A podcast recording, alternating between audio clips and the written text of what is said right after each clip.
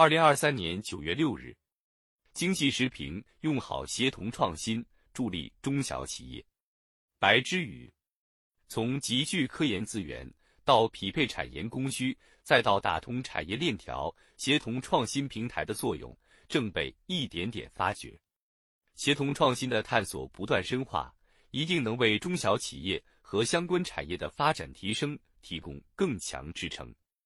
量大面广的中小企业是实体经济的重要力量，但每每面临科技创新时，中小企业创新力量不足的劣势就显露无遗。一边是企业的创新需求得不到充分满足，另一边则是部分创新资源得不到充分的发挥和利用。首先是科研人才受限于信息渠道和工作半径。一些从事应用研究的科研人员距离生产一线较远，他们的研究路线和研发成果难以与生产需求匹配。其次是硬件设备，专业的科研设备往往投入较高，中小企业难以负担，而一些科研机构或大企业里的科研设备利用率并未饱和。此外，随着产业融合发展的广度和深度不断拓展，科研团队的人员需求。逐渐呈现出跨行业、跨领域等特征，团队搭建的难度不断增大。为解决产学研脱节、设备利用率不足、专业团队搭建难等问题，一种名为“协同创新”的模式正在加速推广。一些地方政府或龙头企业开始积极行动，围绕中小企业集中的生产领域，布局一系列协同创新平台。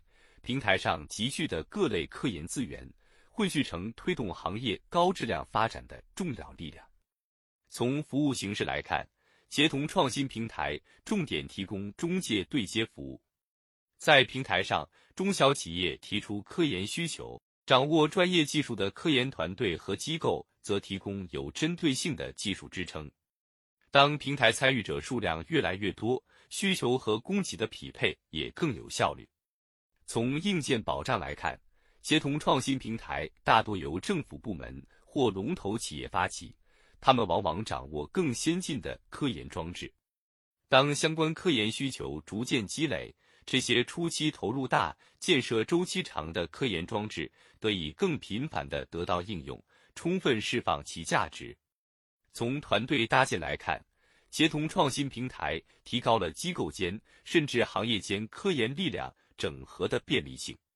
事实上，随着数字经济的兴起，跨界融合发展已经成为不少企业的经营策略，这也推动科技创新走向协同联动。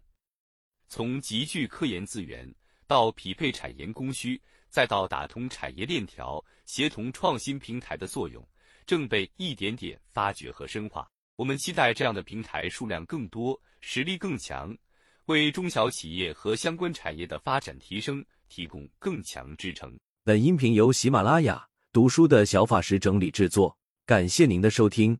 更多深论、时政评论、理论学习音频，请订阅关注。